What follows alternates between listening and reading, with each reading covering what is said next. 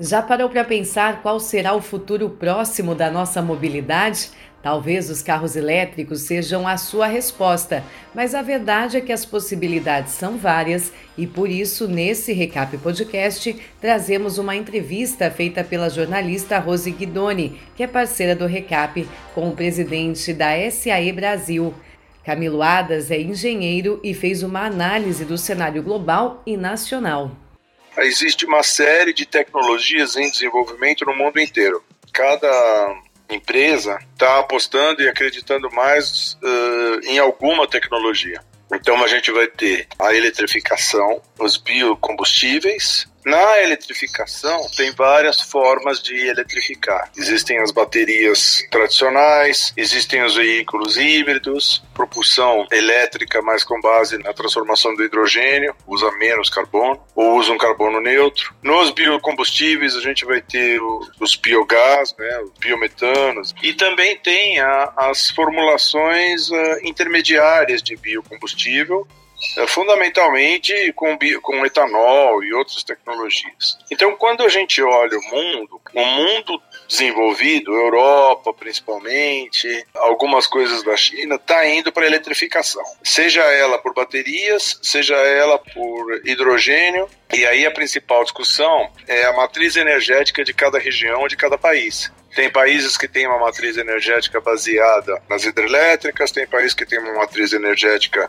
com influência da eólica, com influência da solar, e por aí vai. Acontece que no meio dessa grama imensa de tecnologias, de posicionamentos políticos, legislação, estratégias, eh, tendências, questão da sustentabilidade, os investidores, o Brasil precisava se posicionar. O Brasil ainda não tinha se posicionado claramente. Aí o governo criou agora o programa Combustível do Futuro, através de um decreto-lei, que em paralelo com outros dois decretos-lei estão mostrando, dando uma indicação muito forte de como o Brasil pretende se organizar. E a parte positivamente curiosa é que esse posicionamento está tentando abranger todas as tecnologias. Embaixo do nome combustível do futuro também está a eletrificação, também está o biogás, também está o etanol, também está o hidrogênio, a movimentação diante de todas essas possibilidades vai no contexto da eletrificação, mas Camilo Adas traz ressalvas para o longo prazo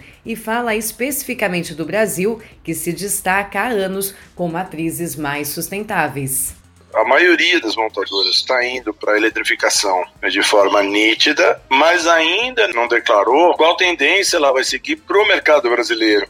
E o mercado brasileiro tem algumas características diferentes. Consegue ter uma matriz energética mais sustentável desde 1980, desde o pró-álcool. Então, é um pouco difícil definir um, uma tendência de eletrificação muito rápida para o Brasil se o Brasil tem os motores etanol, se o Brasil tem outros motores que são bem mais amigáveis com o meio ambiente.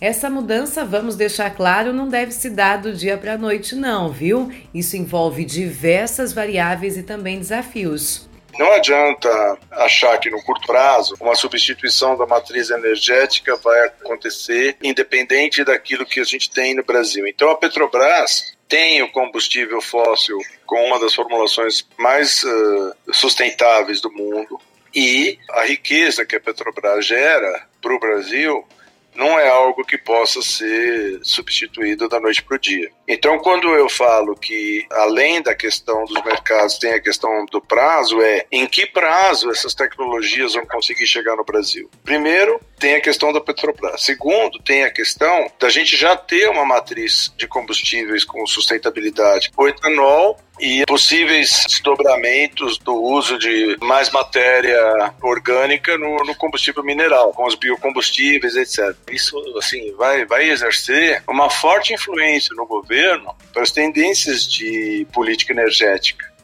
A questão é como fazer isso em sintonia ou em dessintonia do que o resto do mundo está fazendo. Você vai ter dificuldade de ter uma estratégia, um investimento em estratégias específico para o mercado brasileiro se considerar apenas os volumes do mercado brasileiro. Você depende da exportação. Esse quebra-cabeças ele não vai se resolver da noite para o dia.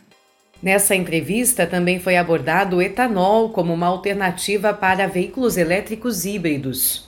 Adaptar um motor para uma versão híbrida à base de etanol brasileira já está feito. Então o desafio não é esse. O desafio é esta tecnologia é suficiente para atingir as metas necessárias até 2050? O presidente da SAE Brasil compara o que nós estamos vivendo hoje a um momento histórico de transformação, em que a mudança de paradigma é fundamental. Nós estamos aqui no, no, no mundo da SAE.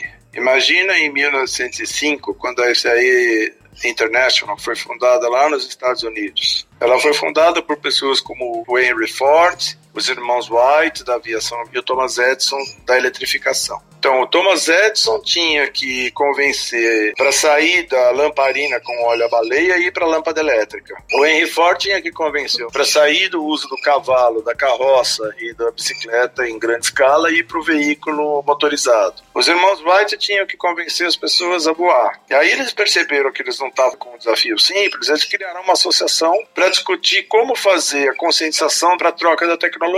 Nós estamos vivendo exatamente o mesmo momento. A tecnologia está mudando de uma certa forma, impulsionada pela importância das mudanças climáticas, que se não houver um, um processo de total mudança dos paradigmas de mobilidade, sem uma mudança de paradigma, não vai haver transição necessária. E se não houver a transição necessária, a gente tem o problema das mudanças climáticas, do, do aquecimento global. Agora, quais são os, as alavancas, quais são os triggers para essa mudança de paradigma? Um é a existência da necessidade. E a mudança climática gera a existência da necessidade. O outro é a existência da tecnologia. Não adianta querer mudar se não tem como mudar. O outro é a questão financeira. Quanto vai custar a mudança? Em quanto tempo a gente amortiza essa mudança? Quando você começa a olhar todos esses aspectos, você fala assim: a gente está ou não maduro para a mudança de paradigma?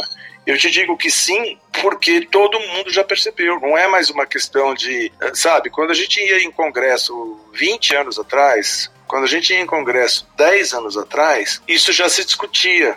Qual é a grande mudança dos últimos anos?